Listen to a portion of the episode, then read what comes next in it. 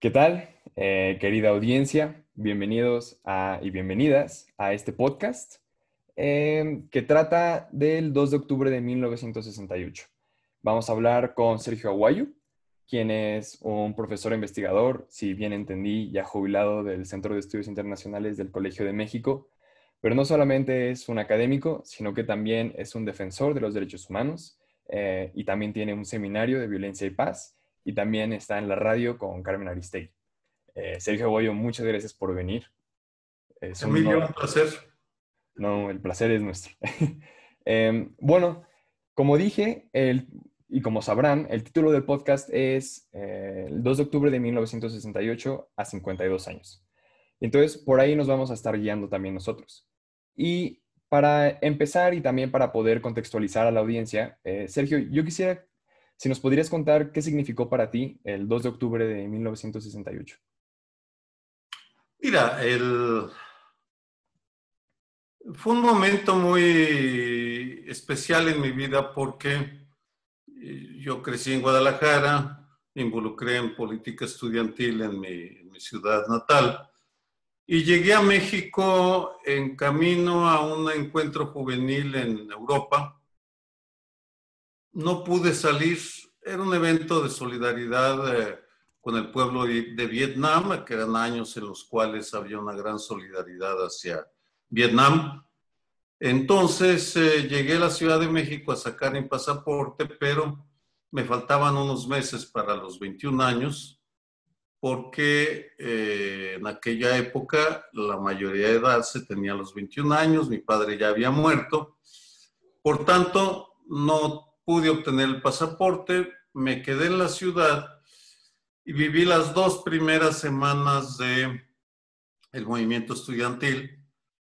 Me impactó profundamente porque en Guadalajara había un ambiente muchísimo más cerrado y autoritario y de hecho yo estaba en organizaciones en contra de la Federación de Estudiantes de Guadalajara, muy gobiernista, y eh, me impactó profundamente ese movimiento cívico pacífico eh, que sacudió a la capital. Estuve dos semanas y cuando regresé a Guadalajara eh, decidí alejarme de la política estudiantil que estaba muy teñida de violencia en Guadalajara por aquellos años y empezó una etapa muy difícil de mi vida por que me llevó finalmente a ingresar al Colegio de México en 1971 como estudiante y a los 24 años, es decir, ya bastante mayorcito para, para eh, solicitar la carrera. Y ahí cambió mi vida en muchos sentidos, me dediqué a investigar. Y eh, en 1996 yo encabezaba Alianza Cívica, el Ejército Zapatista de Liberación Nacional nos pidió que organizáramos una consulta nacional para ver si ellos se iban a, la vía pacífica o no. La organizamos, eh, salió la mayoría pidiéndole al EZ que siguiera por la vía pacífica. Y fui a un encuentro con, eh, la, la, primera vez que tuve un encuentro con toda la, eh, la comandancia clandestina sobre el tema. Me acompañaba mi hijo, por cierto, que debe haber unos 17 años. Y esa noche dije, pues aquí hay una liga entre el uso pacífico o la transición, la vía armada frente a la vía pacífica. Y esa, eh, una noche en, en San Cristóbal, eh, no podía dormir y decidí voy a escribir un libro sobre el 68 para empezar a reconstruir la historia de la eh, transición y cómo tuvo siempre y siempre ha tenido una, un sendero pacífico y un sendero violento. Y ahí empezó mi acercamiento al movimiento del 68 como académico. Ok, wow, qué interesante. No sabía que, usted ha sido tan activo. Em, me, me, interesa también que haya dicho esto de, o sea, una pregunta para, para ti sería que que si crees que tienen el mismo impacto o cuál podría ser más significativa eh, entre una eh, manifestación o marcha, eh, violencia o, o, violenta o pacífica. o sea, es decir, cuál...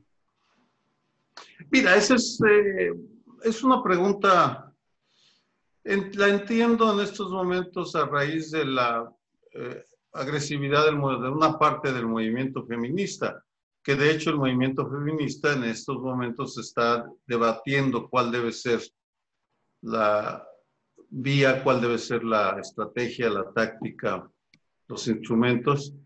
No me atrevo a dar una opinión porque cada grupo va tomando decisiones de acuerdo no solo a su percepción de, del cambio, sino a las exigencias del grupo del cual vienen y al contexto que los atiende. en mi caso, mi generación, una buena parte de mis eh, amigos de barrio que militábamos en el movimiento estudiantil optaron por la guerrilla, otros no. Yo nunca fui a la guerrilla, pero sí entendí perfectamente su lógica y sin aceptarla la entendí. Y lo mismo me sucedió cuando eh, tuve ese acercamiento, ese diálogo con los zapatistas. Yo nunca milité en lo que sería la, la otra campaña o los diferentes movimientos que organizó el zapatismo, pero los entendía perfectamente y los consideraba en su contexto un movimiento tan legítimo que luego decide tomar la vía pacífica.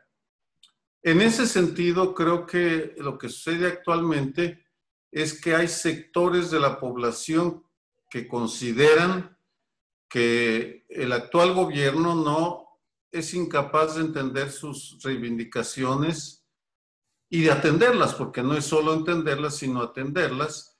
Y en consecuencia, pues una, fracción, un grupo, ignoro si, qué tan mayoritario sea, ha decidido radicalizarse y utilizar eh, la violencia o la fuerza de alguna manera. Acertado, erróneo, eh, pues me tendría que meter a investigar el movimiento, por supuesto. Ok, ok. Eh, y qué bueno que ya estamos hablando de la actualidad también, porque justo yo también le quería te quería preguntar si em, tú ves de alguna manera, o sea, si sigue siendo relevante lo que ocurrió el 2 de octubre de 1968 para, podemos poner el caso de las feministas, pero nos podríamos también ir a más amplio. O sea, si sigue siendo relevante eh, el movimiento estudiantil eh, del 68 eh, para las y los jóvenes.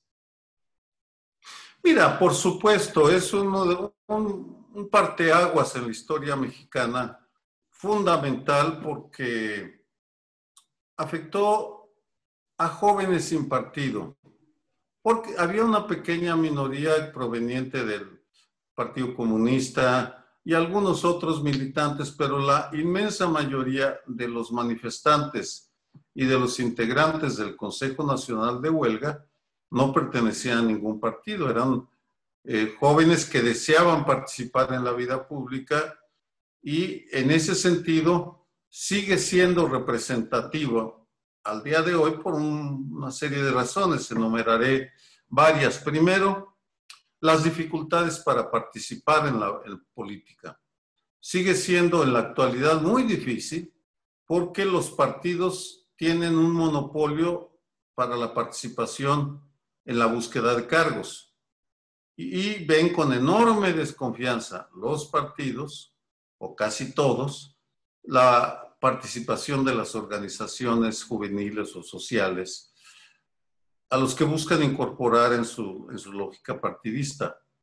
Después, eh, que buena parte del impulso de la izquierda, que después del 68 se desperdiga por universidades, medios de comunicación, partidos, movimientos, guerrillas, buena parte de esos cuadros todavía viven algunos, no todos, pero por ejemplo, Pablo Gómez en Morena fue líder, fue integrante del Consejo Nacional de Huelga. Eh, Julio Volvitnik columnista de la jornada y, profesor del Colegio de México, eh, pues también estuvo en la cárcel en eh, Lecumberri por el 2 de octubre, por el movimiento de 68. En otras palabras, y sobre todo que sigue abierto el dilema. ¿Es posible participar en la vida pública de manera totalmente pacífica o en ocasiones se tiene que recurrir a acciones eh, de fuerza?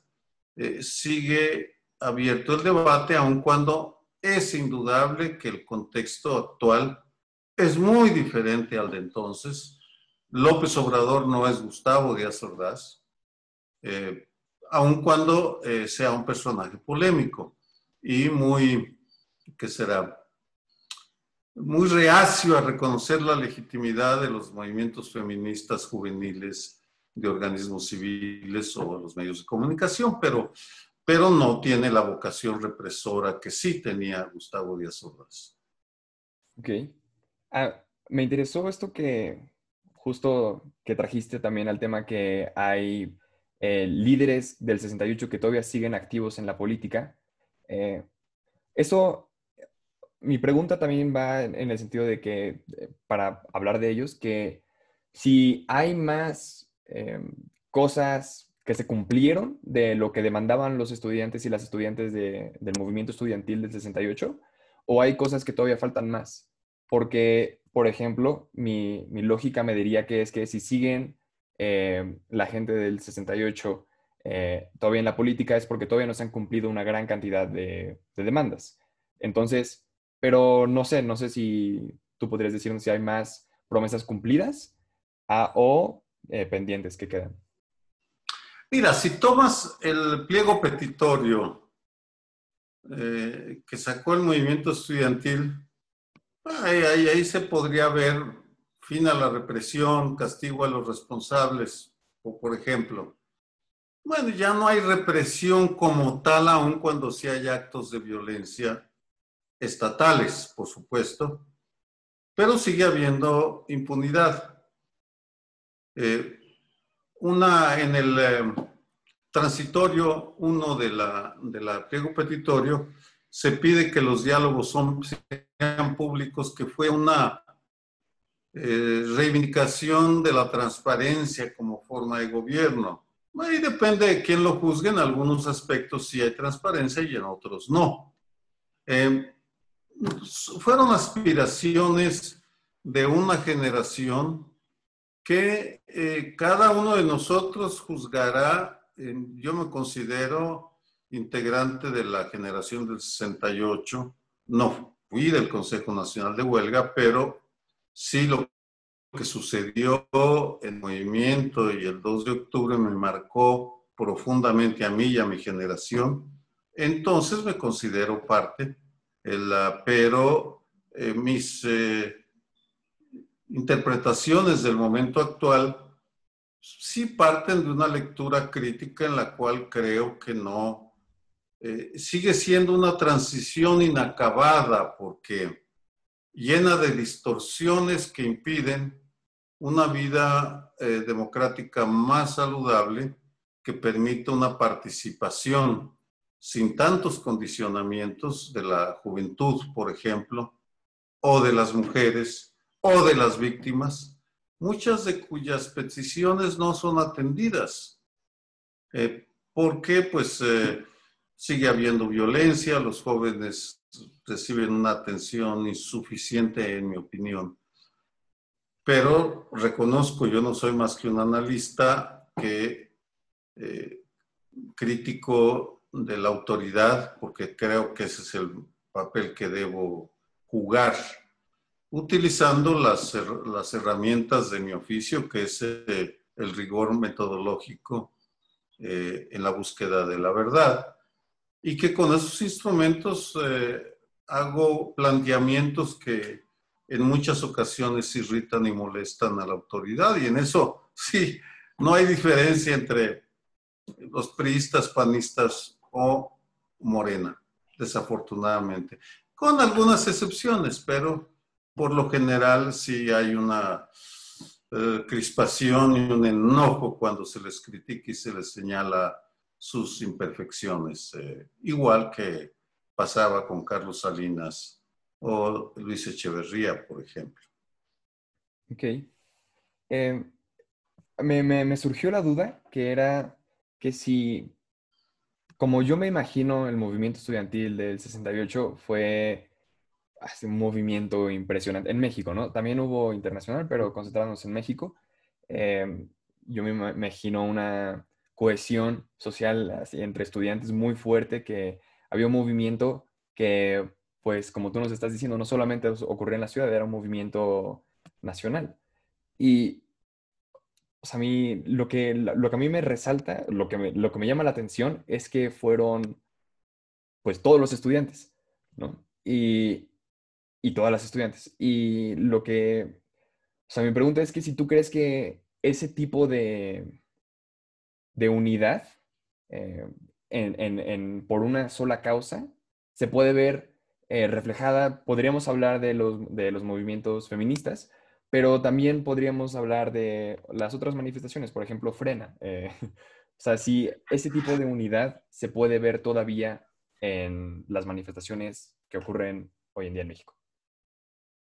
Mira, hay, hay un mito, es normal, sobre el movimiento. El movimiento, de hecho, he sostenido en mis libros sobre el tema, los tres que he escrito, que se trató de dos movimientos. Uno más radical, que coqueteaba con el uso de las armas y que va a nutrir luego a las guerrillas después de la matanza del 2 de octubre y otro más liberal, más constitucionalista.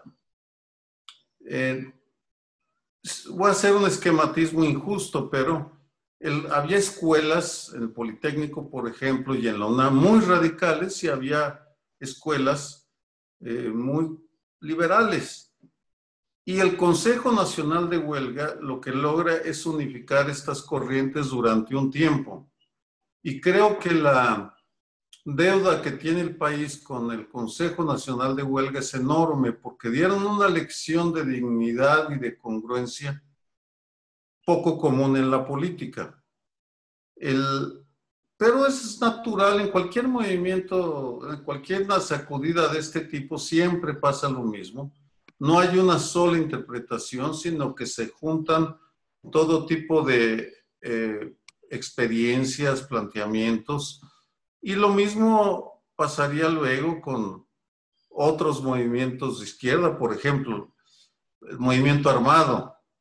Pues se subdivide en un buen número de organizaciones y había profundas diferencias entre el COSEI eh, del, del, istmo de Tehuantepec, que toma la vía electoral, y la Asociación Cívica Nacional Revolucionaria de Guerrero, que se deriva más hacia la, lucha armada. Eh, la participación en la vida pública supone una tensión, un debate en el cual quienes participan tienen que tomar posiciones que los acercan a algunos y los eh, distancian de otros. Eh, son entes sociales vivos. En consecuencia, no hay una solución única. Frena tiene otros orígenes. Frena me recuerda más a los movimientos cristeros, sinarquistas, eh, ultraderechistas, eh, que eh, tienen una, están permeados por una visión religiosa muy radical. Mm, y yo no me sentiría identificado con, ellos, pese a que mi familia, tal vez porque mi familia fue cristera, mis dos familias fueron cristeras en Jalisco, y entonces, y bebí y viví ese tipo de cristianismo y tiene consecuencias muy nocivas en el respeto a la libertad de los individuos. ahí no, no hay eh, tolerancia a ciertas eh, libertades individuales. Por tanto, Vamos, ya nos estamos desviando a lo teórico, pero son los dilemas que tienen, que están enfrentando los jóvenes de hoy para los cuales tal vez las reivindicaciones del 68 no tengan el la mismo impacto porque, por ejemplo, pues ahora el eh, cambio climático, la revolución digital, equidad de género, desigualdad, desempleo juvenil, en fin, son otras las reivindicaciones en un mundo muy globalizado. Así que no me atrevo a dar recetas, sí creo que el movimiento del 68 contiene lecciones que pueden servir para algunos, cuando menos, tal vez no para todos, porque sí fue una, una un volcán de energía y de generosidad de una generación insatisfecha con la violencia estatal, porque será uno de los, no nos gustaba la violencia estatal y no nos gustaba eh, que no, nos, se nos permitiera participar en la vida pública de una manera diferente, porque tú tenías que afiliarte al PRI, eh, si querías, o al Partido Comunista entonces ilegal en ese momento, luego se va a legalizar. Pero fue un movimiento que esa energía y esa generosidad de sus liderazgos, esa congruencia cambió la historia de México. Emilio. Ok. Eh, muchas gracias, Sergio. Em, ya, eh, esto es lo último que quisiera que nos comentaras. Em, y tiene que ver con eh, queremos que le hagas a la audiencia una pregunta. Y la pregunta em, que quiero que nos puedas plantear es que qué nos falta eh, preguntarnos sobre los pendientes del 68. Mira, creo que el 68, quienes participamos de diferentes maneras en ese movimiento, seguíamos deseando, queríamos un México más justo, menos, violento, más democrático, donde pudiera haber participación. Era un movimiento bastante machista, te aclaro, porque en aquellos años era, era la eh, parte de la cultura mexicana, desafortunadamente. El, ¿Qué es lo que deben preguntarse ustedes? Vamos, creo que ya tienen bastantes retos frente a ustedes que deben enfrentar y yo les recomendaría pues que tuvieran muy claro que la participación de los jóvenes sí pesa en la historia de un país. En eh, quienes participamos aquellos años, no imaginábamos que de ahí iba a surgir una, una fuerza que iba a transformar la cultura, porque fue una fuerza que terminó transformando la cultura política, democrática. No existían los derechos humanos, ahora sí existen. Entonces, eh, pues me parece que hay eh, nuevas formas de participar que deberían explorar ustedes, los jóvenes, porque pues eh, a nosotros los que nos toca es acompañarlos nada más observarlos, alentarlos, aplaudirlos, criticarlos, eh, pero pues, reconociendo que los nuevos protagonistas van a ser ustedes o son ustedes la las generaciones que están eh, surgiendo. Y que en lugar de condenar a tal o cual expresión, el, la tarea de analistas como yo es entenderlo y poder comentarlo para ver si le sirve a alguien más, porque al fin y al cabo yo soy un académico, un profesor, un analista eh, del cambio, porque sí, toda mi carrera se ha dedicado a eh, entender para explicar el cambio, al mismo tiempo que estoy convencido de la necesidad del cambio en México. Ok, muchas gracias, Sergio. un placer. No, igualmente para terminar, nada más quisiera yo agradecer a nuestros seguidores de la página de Instagram, cepap-colmex, que siempre nosotros eh, pues subimos historias y interactuamos con la audiencia. Y pues si la audiencia que nos está escuchando y todavía no nos sigue en la página de Instagram, eh, lo recomendamos mucho em, para que se enteren de qué es lo que va a venir en los siguientes podcasts y que nosotros podamos enterarnos cómo es que ustedes los están sintiendo. Eso es todo. Eh, Sergio, muchas gracias.